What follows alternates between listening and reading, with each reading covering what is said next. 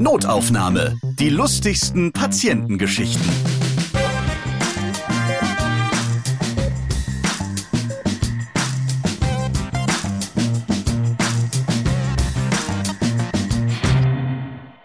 Hey, hallo, da seid ihr wieder. Klasse. Ihr hört genau im richtigen Moment zu, denn ich feier gerade. Hier ist die Geburtstagsfolge. Jetzt gibt es schon zwei Jahre Notaufnahme.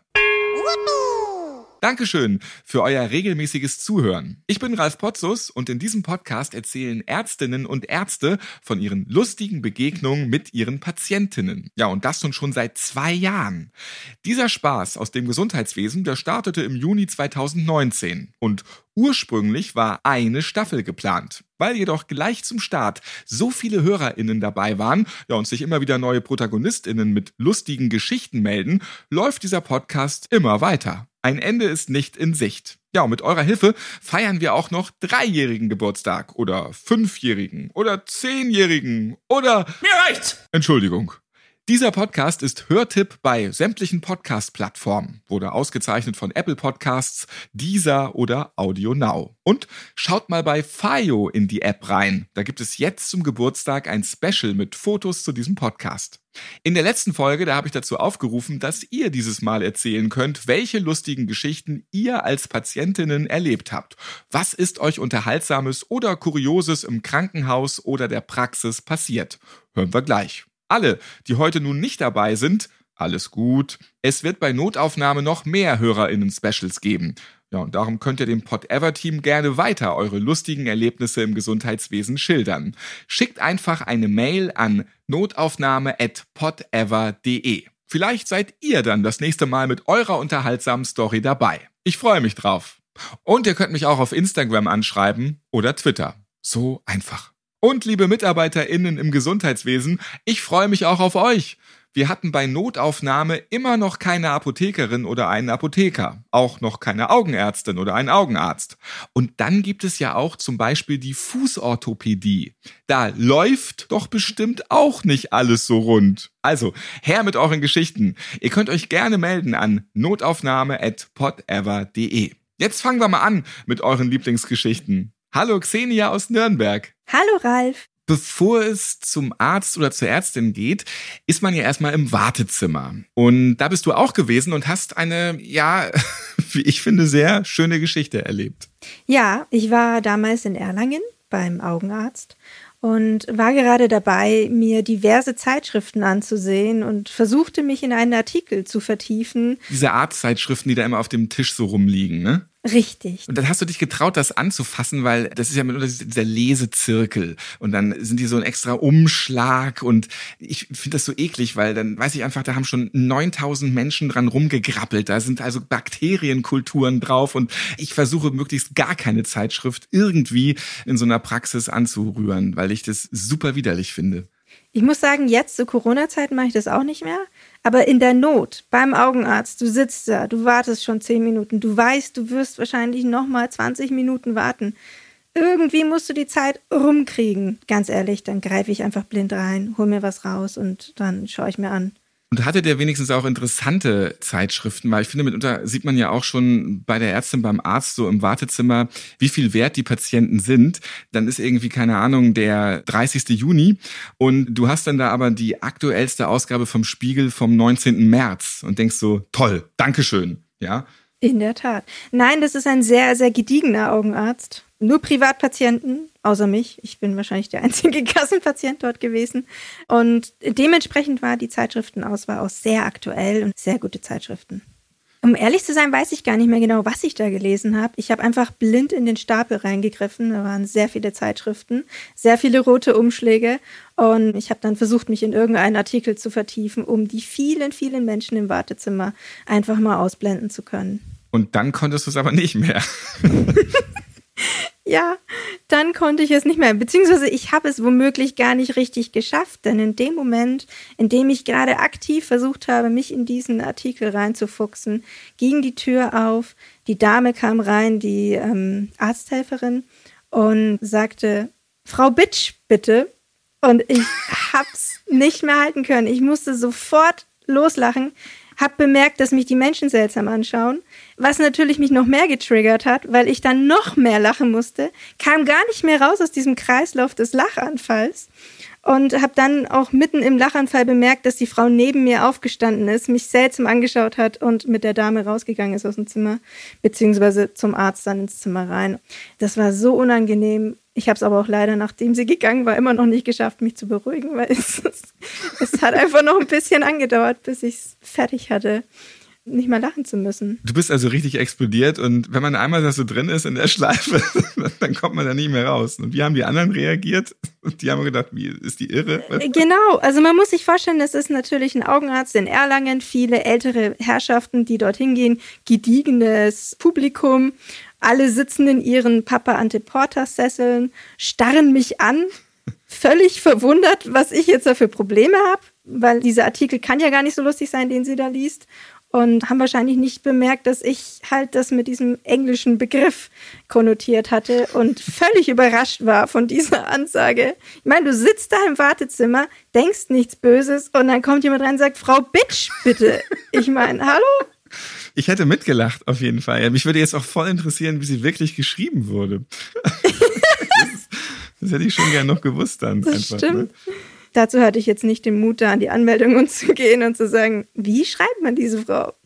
Naja, wahrscheinlich mit B, I, T, SCH. Und wie hat jetzt die Arzthelferin reagiert? Die hat es auch nicht geschnallt in dem Moment. Ich glaube nicht. Die war voll in ihrem Element. Oder sie war sehr professionell und hat sich einfach nichts anmerken lassen. Auf jeden Fall war ich die Einzige, die völlig am Boden lag.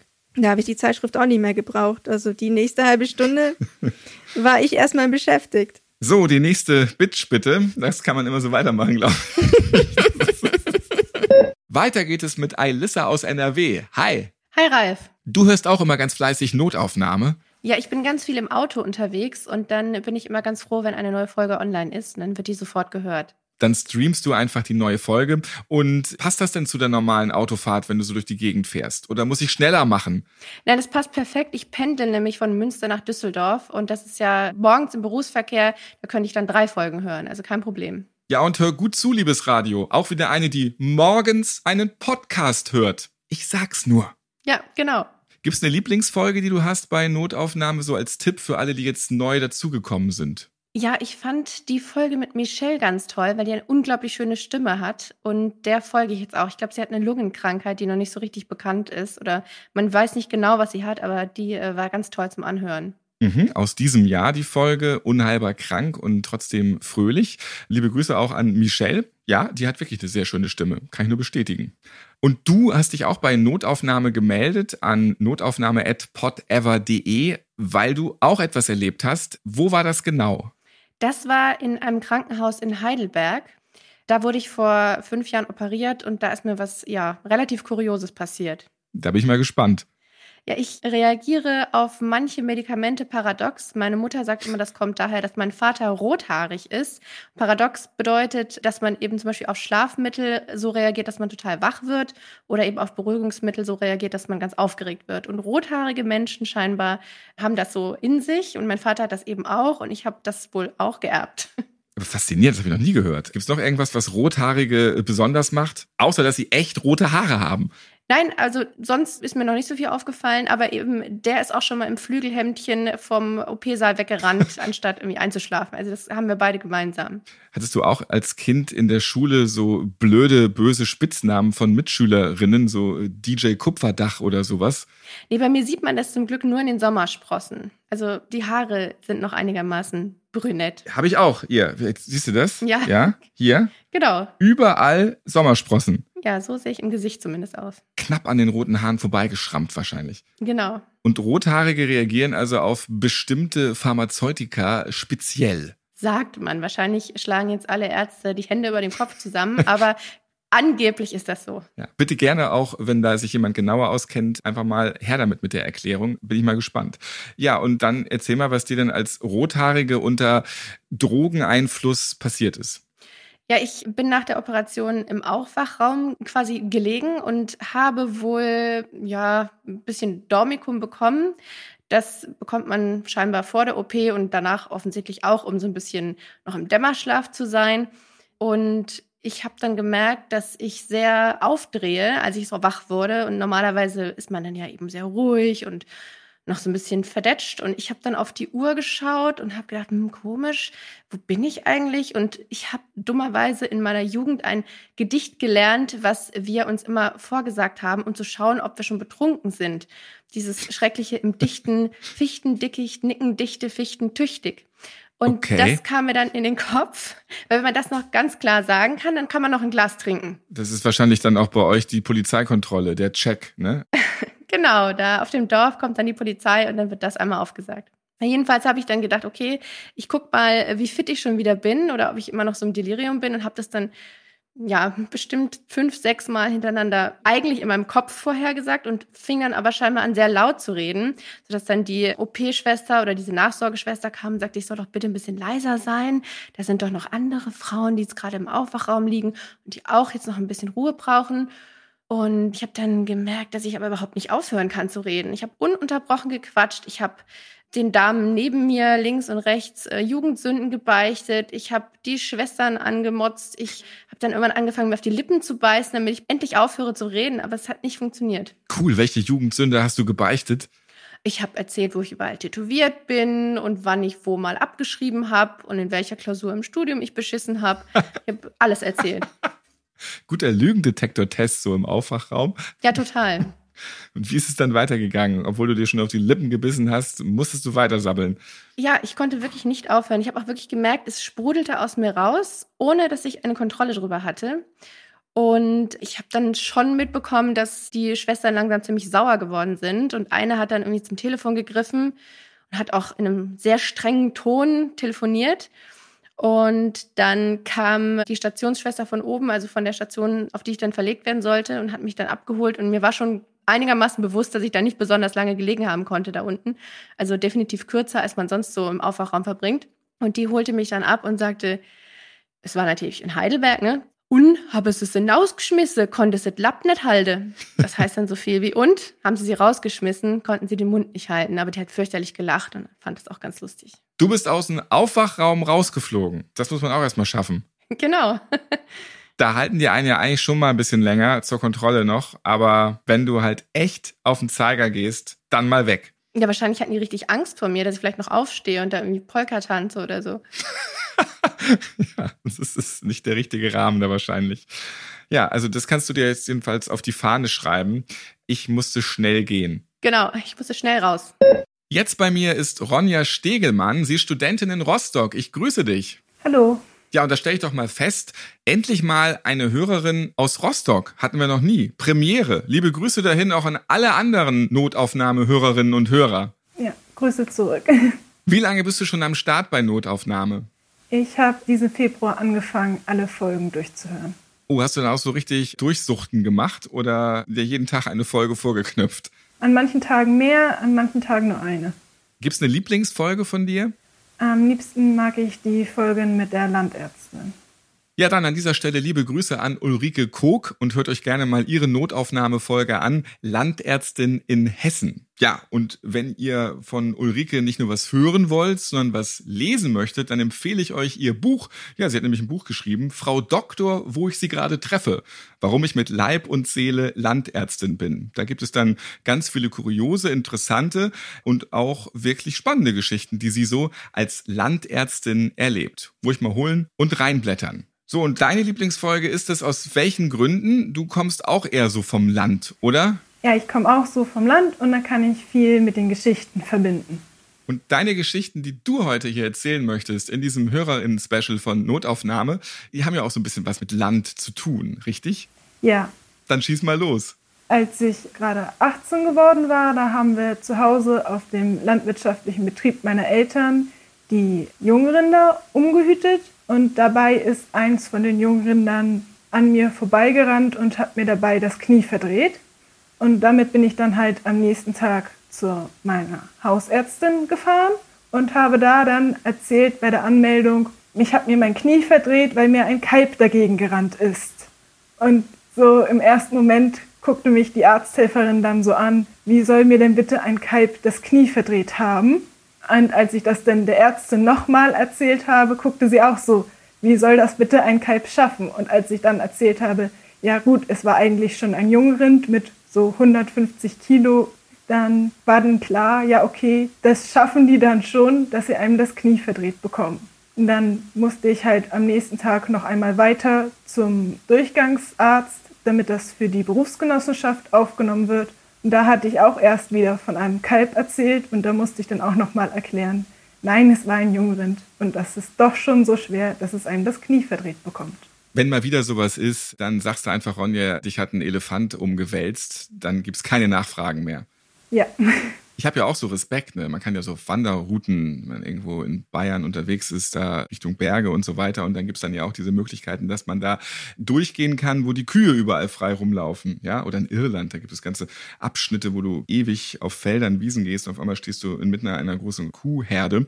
Ja, ich habe da aber auch immer so ein bisschen Bedenken. Also, wenn auf einmal so vier, fünf ausgewachsene Kühe auf dich zulaufen, und dann guckt da einer auch noch so grimmig. Denke ich mir, wenn so ein Koloss dich da umruppen will, das kann auch ungut ausgehen. Ja, aber die meisten Kühe sind ganz freundlich und nur neugierig, wer da mal bei denen vorbeischaut.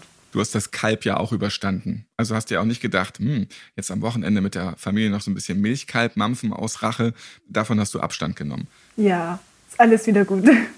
Was hast du noch für Geschichten, die du hier erzählen magst? Als ich acht war, da hatte ich an einem Sonntag ganz schlimme Bauchschmerzen und dann sind wir gemeinsam in die Anlaufpraxis bei uns im Krankenhaus gefahren. Meine Mutter hatte an dem Tag auch eine ziemlich schlimme Erkältung und ihr ging es auch nicht so gut. Und dann hat die Ärztin gemeint, ja, ich müsste halt Blut abgenommen bekommen, damit geguckt werden kann, woher meine Bauchschmerzen denn jetzt kommen. Und das können sie hier leider nicht machen. Ich solle rüber ins Krankenhaus gehen zum Blut abnehmen. Und dann sind wir halt nur über diesen einen Flur rüber ins Krankenhaus und im Krankenhaus haben sie mir dann Blut abgenommen. Da war aber die Information verloren gegangen, dass nur geguckt werden soll, warum ich Bauchschmerzen habe. Da hatte ich dann gleich eine Blinddarmentzündung und bin für einen ganzen Tag stationär aufgenommen worden. Weil es meiner Mutter auch nicht so gut ging, fiel ihr das nicht auf und hat mich dann einen Tag im Krankenhaus versucht zu betreuen und gleichzeitig ihre Erkältung zu kurieren. Das kam mir ja dann ganz recht, oder? Ja, Kurz schon. mal das Kind ausgelagert. Dann war ich beschäftigt, andere haben sich um mich gekümmert. Ich habe meinen Blinddarm bis heute. Ich danke dir für die Geschichten und ich wünsche dir weiterhin viel Spaß mit diesem Podcast. Dankeschön. Jetzt freue ich mich auf Kati aus Hasloch in Rheinland-Pfalz. Hi, ich grüße dich. Hallo. Hasloch, das klingt jetzt ja nicht so sympathisch. Gibt es da noch irgendeinen sympathischeren Ort in deiner Nähe? Assenheim? Es wird immer besser, ja. Was noch so? Neustadt gibt's noch, das kennt man dann wenigstens auch, aber wir haben auch so schöne Sachen wie Igelheim oder Deidesheim. Wir haben die ganzen Heime bei uns. Mhm. Also ein großes Heim da bei dir. Dann fühl dich jetzt doch wie zu Hause hier bei Notaufnahme. Schön, dass du mitmachst und liebe Grüße nach Rheinland-Pfalz, nach Hasloch. Was hast du denn Schönes erlebt, was du uns erzählen möchtest? Also ich habe mal was erlebt, da bin ich ganz fix in die Augenklinik gefahren. Der Termin war nachmittags. Ich musste morgens noch arbeiten und wie das bei Frauen manchmal so ist, ich war halt geschminkt. Hab mich dann ganz stürmisch, ich hatte so fünf Minuten zu Hause noch abgeschminkt, weil das alles sauber sein musste. Die wollten da irgendwas scannen, von dem ich keine Ahnung habe. Frag mich bitte nicht. Und dann bin ich da angekommen und habe diese ganzen Tests gemacht und war auch bei einem super netten Arzt. Der war so Mitte 30, sah ganz gut aus und kam dann und hat mir meine Ergebnisse vorgestellt und war auch erst ganz happy, dass da alles in Ordnung war und dass er soweit nichts finden konnte, was irgendwie auffällig war. Das Einzige, was er sich nicht erklären konnte, das war, warum ich diesen Ölfilm im Auge hatte. Da war irgend so ein Schmierfilm und er wüsste nicht, woher das komme, ob ich irgendeine Krankheit hätte oder was das ist, ob ich mir das erklären könnte. Und ich wusste natürlich sofort, was das ist und wie Single musste dieser Mann sein, um nicht zu verstehen, dass das ganz banale Kosmetika waren, die da auf meiner Linse rumgeschwommen sind. Und hatte er dann nicht vorher gesagt, oh, ich habe gute Nachrichten. Ich habe leider das Problem, dass ich glaube, Sie haben eine schlimme Krankheit oder also, also, also erzählt, vielleicht haben Sie irgendeine Krankheit, die ich nicht kenne. Also es würde mich jetzt nicht so unbedingt beruhigen, wenn der Arzt damit um die Ecke kommt. Ja, er hat mir dann empfohlen, also vorher schon, ich soll vielleicht mal zum Apotheker und mir ein paar Augentropfen geben lassen, weil das denn, das wäre ja nicht normal. Also das wäre nicht lehrbuchkonform, wie das da aussieht. Und hast du ihn dann aufgeklärt? Ja, ich habe ihm das dann kurz und knapp erklärt und habe dann gemeint, das ist äh, sehr wahrscheinlich von meinem Abschminkzeug und auch von der Creme, die ich danach noch drauf gemacht habe, damit die Haut nicht trocken wird. Vielleicht waren es auch Sonnencremereste, keine Ahnung, aber jede Frau, die sich schminkt, wird es verstehen. Das ist was ganz Normales. Und dieser Moment, wie er mich das fragt, wirklich dieses entgeisterte Gesicht mit so einem leicht offenen Mund, der hat mich angeguckt wie so ein Auto, wie ich ihm das erklärt habe, hat es dann auch ganz kurz einfach nur mit ja, okay, abgenickt. Und ich glaube, ihm war das auch so ein bisschen peinlich. Ach, und beim Frauenarzt, da habe ich mich mal zum Dulli gemacht. Das ist auch eine ganz witzige Geschichte. Erzähl. und zwar, da war ich zu Besuch bei meiner Freundin und die hat eine kleine Schwester.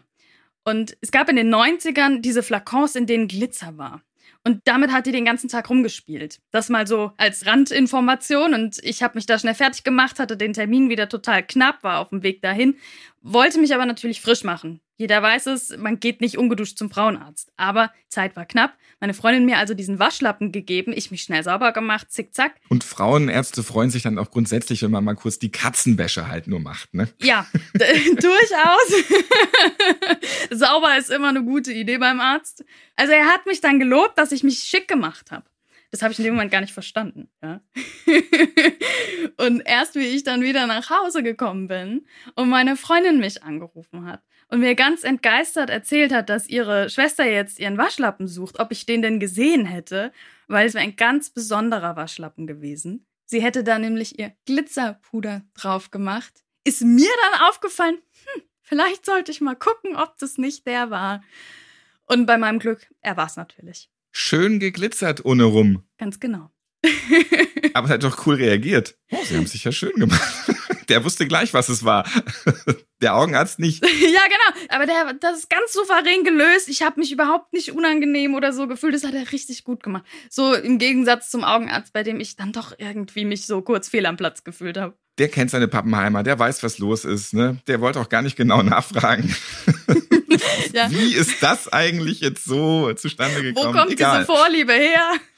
Und dann liebe Grüße an die Freundin von dir, zur Schwester. Du weißt schon, ne? Ihr Glitzerschwamm war weg. Das waren mehrere Stunden Tobsuchtsanfall bestimmt. Ganz genau. Deswegen hat sie mich ja auch angerufen, um nachzufragen, ob ich das Ding denn gesehen hätte. Ich habe mich da wohl vergriffen. Kati, dann freut es mich, dass du in Hassloch jetzt besonders glitzerst. Und ich wünsche dir weiterhin viel Spaß mit Notaufnahme. Dankeschön. Jetzt gibt's den ersten Besuch aus Österreich, denn bei Notaufnahme hat sich auch Janine Bachmeier aus Vorarlberg gemeldet. Ich grüße dich. Hallo, schön, dass ich da sein darf. Ja, du bist die erste Notaufnahmehörerin, die sich aus Österreich gemeldet hat. Dort hören immerhin auch 100.000 Hörer regelmäßig zu. Das ist sehr schön. Liebe Grüße nach Österreich und übrigens auch in die Schweiz. Da haben wir auch viele Hörer. Und das finde ich klasse, dass du dich gemeldet hast. Was war der Anlass? Der Anlass war tatsächlich die Folge Unheilbar krank in Regensburg, die ich von euch hören durfte. Die hat mich ein bisschen dazu inspiriert, mich zu melden ich erinnere mich an Shelley Schindelmeier aus Stallwang. Das habe ich wegen der Alliteration nicht vergessen. So viele S am Anfang. Liebe Grüße dahin. Ja, die hat von ihrer unheilbaren Krankheit berichtet, wie man trotzdem sich auch den Humor bewahren kann.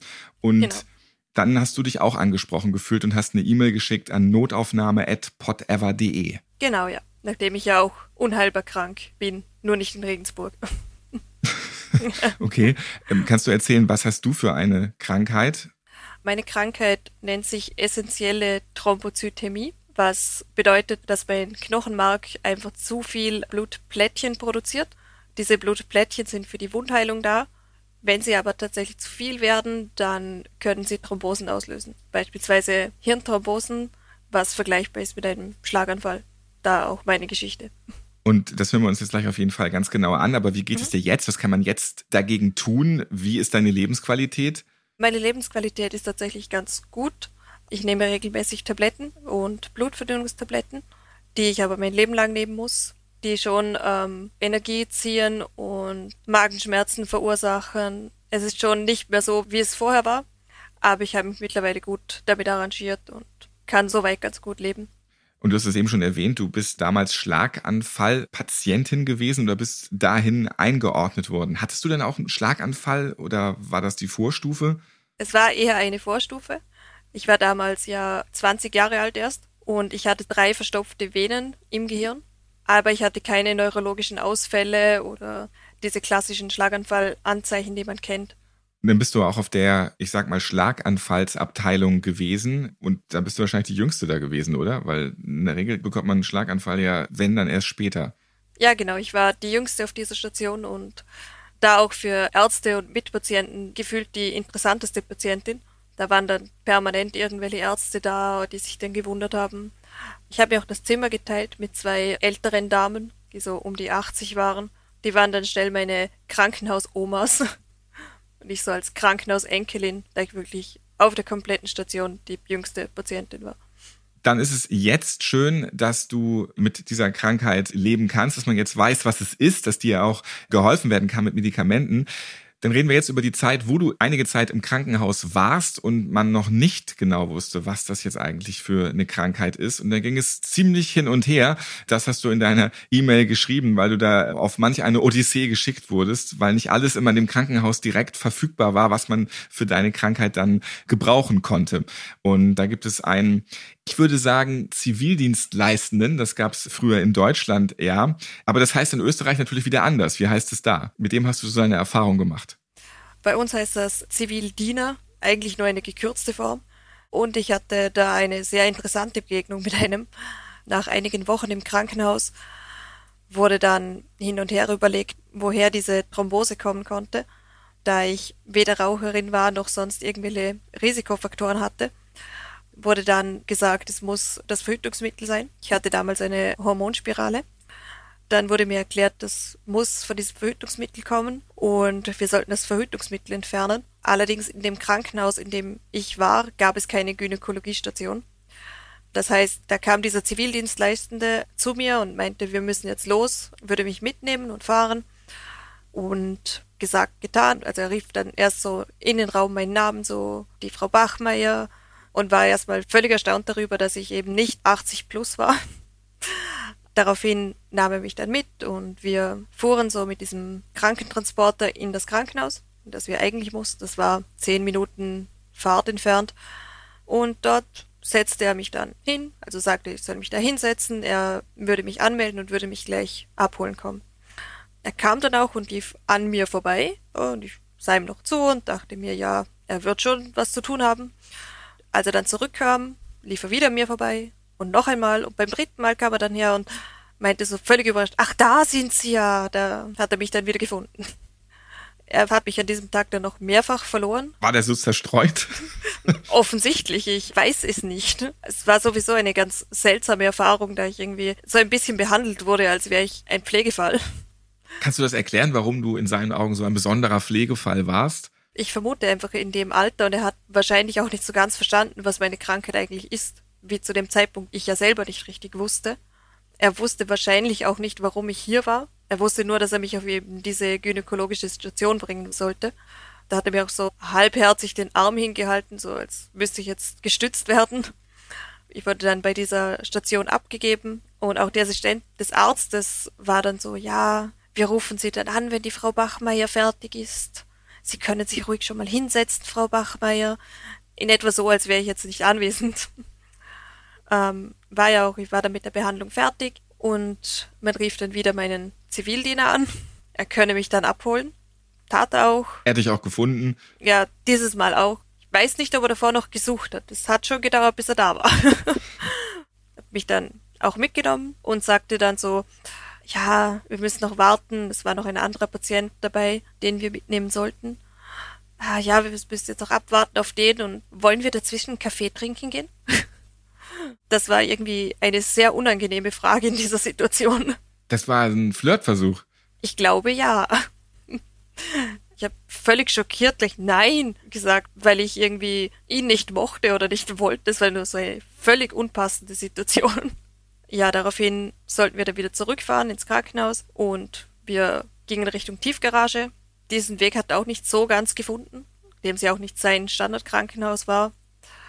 Daraufhin sind wir zurück in unser Krankenhaus gefahren und waren dort wieder in einer Tiefgarage, wo er mich dann aussteigen ließ und ähm, sagte, ja, sie finden eh selbst hoch. Ich glaube, er war enttäuscht wegen des Kaffees noch vorher. Und ich sagte noch so, ja, und konnte nicht hochfinden, aber ich konnte auch ihn nicht wiederfinden. Ich glaube, wir haben uns so fünf bis zehn Minuten gegenseitig in dieser Tiefgarage gesucht.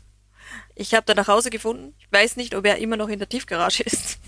er hat dann schon mitbekommen, dass du doch nicht da so angekommen bist, wo du eigentlich hin solltest. Genau, ja. okay. Also dann grüßen wir jetzt den Zivildiener in Vorarlberg, der vielleicht immer noch durch die Tiefgarage rennt.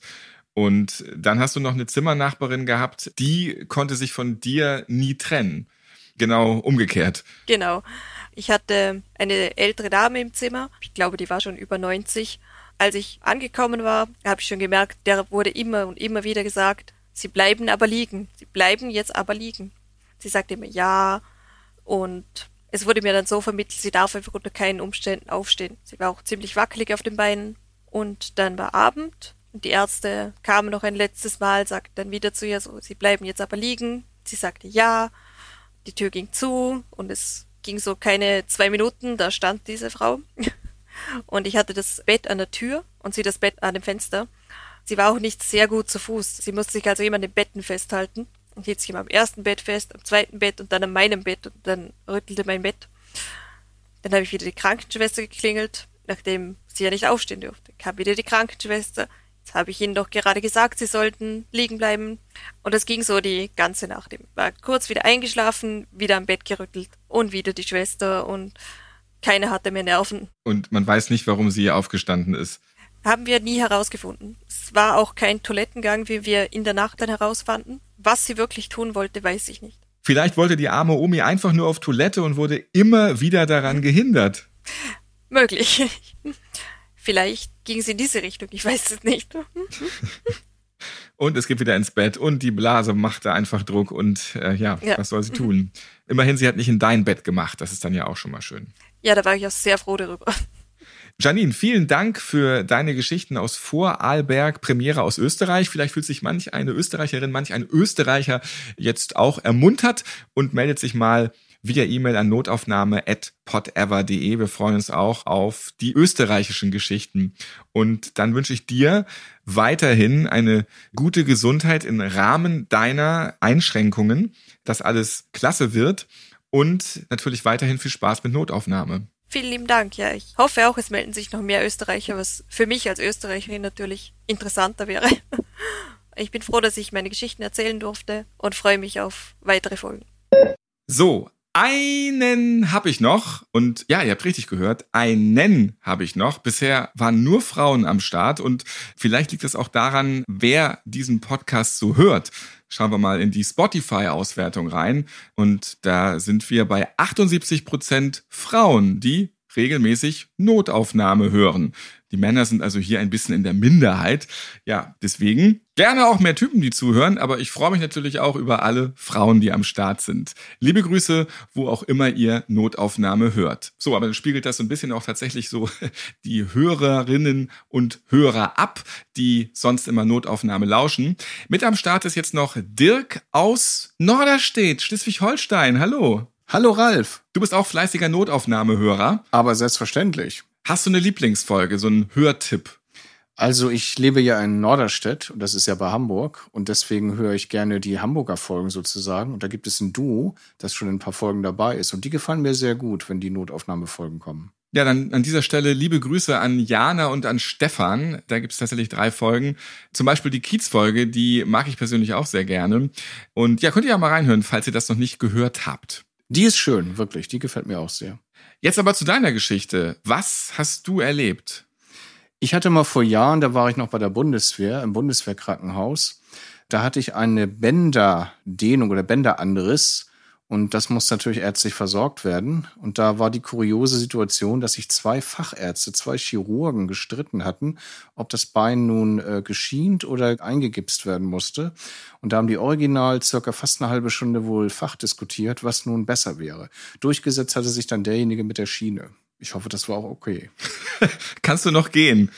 Ja, das Bein ist dran, ich kann gehen, es ist alles in Ordnung. Wahrscheinlich war diese Fachexpertise wohl die bessere. Ja, herzlichen Glückwunsch, dass der sich bei Schnick, Schnack, Schnuck durchgesetzt hat. Das haben die wahrscheinlich gespielt. Oder wie immer sie sich dann da geeinigt haben. Haben die sich richtig gestritten? Also hast du es auch mitbekommen, dass Nein. es da hoch herging hinter Nein, den Kulissen? das war, das war hinter verschlossenen Türen. Das darf natürlich der Patient nicht mitbekommen, was da alles passiert ist. Auf jeden Fall, der eine war leicht säuerlich und der andere war fröhlich. der eine ist auch nicht irgendwie mit so hängendem Auge und blutender Nein. Nase rausgegangen aus dem Raum. Es musste keine Notversorgung stattfinden. Es ging sehr harmonisch zu, ja. Gut, dann hat sich der Richtige am Ende durchgesetzt. Das Ich hoffe das. Ich hoffe das, ja. Ach, hier ist ja noch ein Mann, also ein Junge. Lukas Hubel hat sich via E-Mail gemeldet und ich lese mal vor, was er geschrieben hat. Liebes Team von Notaufnahme, ich höre euren Podcast immer wieder und bin gerade erst 14 Jahre alt. Es ist sehr interessant, was auf diesem Planeten für Sachen passieren im medizinischen Wesen. Ich bin Mitglied der Johanniterjugend in meiner Heimatstadt. Ich musste vor einiger Zeit selbst aufgrund eines Verdachts einer Blinddarmentzündung ins Krankenhaus. Und ich war sehr ängstlich und besorgt und fand alles ein bisschen gruselig. Aber ich wusste, die Ärzte und Ärztinnen wollen mir nur helfen. Und vielleicht hat euer Podcast mir auch Mut gemacht, mir helfen zu lassen. Vielen Dank und auf die nächsten Jahre mit Notaufnahme. Ja, lieber Lukas, vielen Dank an dich. Möge es Notaufnahme auch noch geben, wenn du volljährig bist. Und klasse, dass du dich bei den Johannitern engagierst. So wichtig. Das war die Geburtstagsfolge zum Zweijährigen mit euren humorvollen Geschichten aus dem Gesundheitswesen. Es gibt bereits zwei weitere HörerInnen-Specials, könnt ihr zum Beispiel jetzt gleich im Anschluss hören. Oder am besten alle über 50 Folgen Notaufnahme jetzt am Stück hören. Das ist doch mal ein guter Plan. Wenn wir uns an den Plan halten, sind wir tot! Dann sind wir alle tot! Oh, ja, nee, dann, äh, dann macht mal zwischendurch eine Pause, bitte. Notaufnahme könnt ihr auf allen Podcast-Plattformen hören. Natürlich auch bei Podcast Addict, Podbean oder Spotify. Ich bin Ralf Potzus und ich freue mich, wenn ihr diesen Podcast abonniert und weiterempfehlt, liked und natürlich wieder hört. Bis zum nächsten Mal.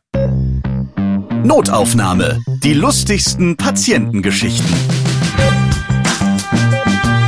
Ihr seid Ärztin, Arzt oder Arzthelfer? Ihr arbeitet im Gesundheitswesen? Ihr habt auch unterhaltsame Geschichten mit Patienten erlebt? Dann schreibt uns gerne an notaufnahme.podever.de. Und nächstes Mal hört ihr...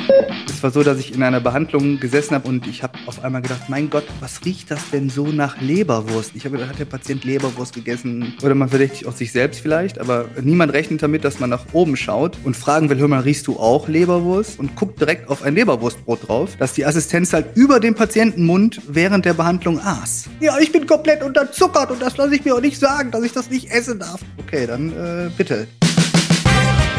Notaufnahme. Die lustigsten Patientengeschichten. Eine Produktion von Pod Ever.